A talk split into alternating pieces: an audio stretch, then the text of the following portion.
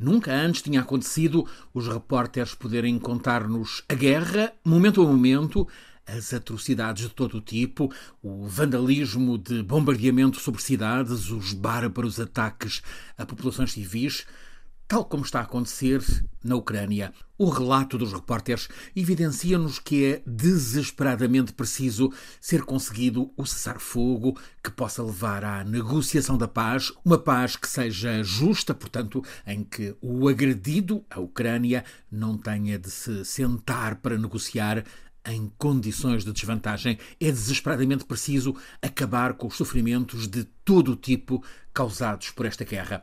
Guterres tem encabeçado os apelos da ONU, mas o Kremlin despreza todos, até mesmo aqueles que apenas pedem que os alimentos possam voltar aos circuitos de distribuição marítima e que assim a fome possa ser evitada. Mas, subitamente, quando tem estado a crescer o temor de eternização e até mesmo de agravamento da guerra, surge um sinal necessariamente tênue, mas um sinal que é de esperança. O Papa Francisco anuncia que quer ir às capitais da guerra, primeiro a Moscou, depois a Kiev. O Papa já aponta mesmo uma data, setembro, daqui a dois meses.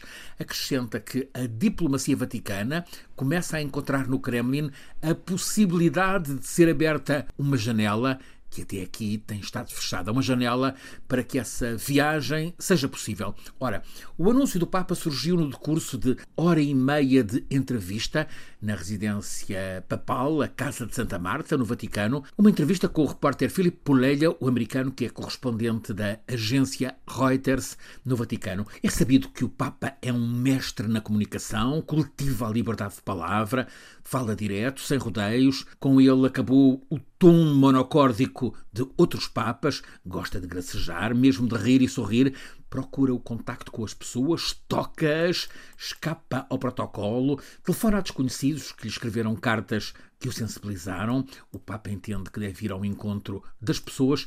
É um Papa que escolhe a humildade em contraste com a postura tão dogmática que pareceu arrogante do antecessor. Em suma, Francisco é um Papa que comunica. Porém, fazê-lo na forma de entrevista jornalística, isso é uma raridade, mas é exatamente o que o Papa acaba de escolher fazer, através de um jornalista dos Estados Unidos e de uma agência global respeitada como é a Reuters. E fê-lo porque tem duas coisas que quis dizer. A primeira é o que já está dito, que quer ir a Moscou, também a Kiev, procurar pazes, e o Papa acrescenta mesmo o tal sinal de que começa a haver uma porta aberta. De facto, ele diz uma janela a abrir-se.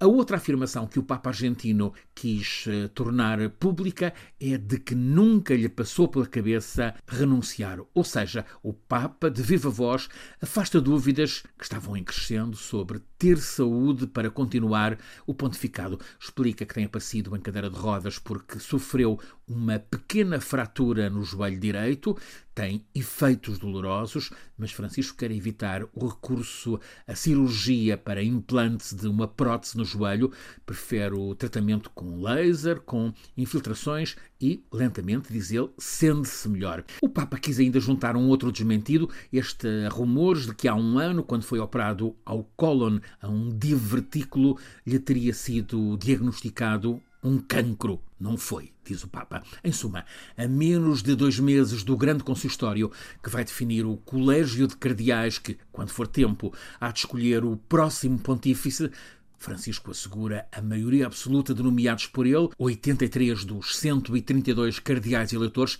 Agora, o Papa entendeu dissipar dúvidas e, para o fazer, optou por uh, expor-se a uma entrevista jornalística em que todas as perguntas são possíveis. E fechou essa hora e meia de entrevista a dizer: Ainda tenho muito para fazer. Neste caso, até faz sentido usar a expressão Deus queira. Algum Deus queira que este pontífice entre para a história como o Papa que viajou a Moscovo para conseguir parar a guerra.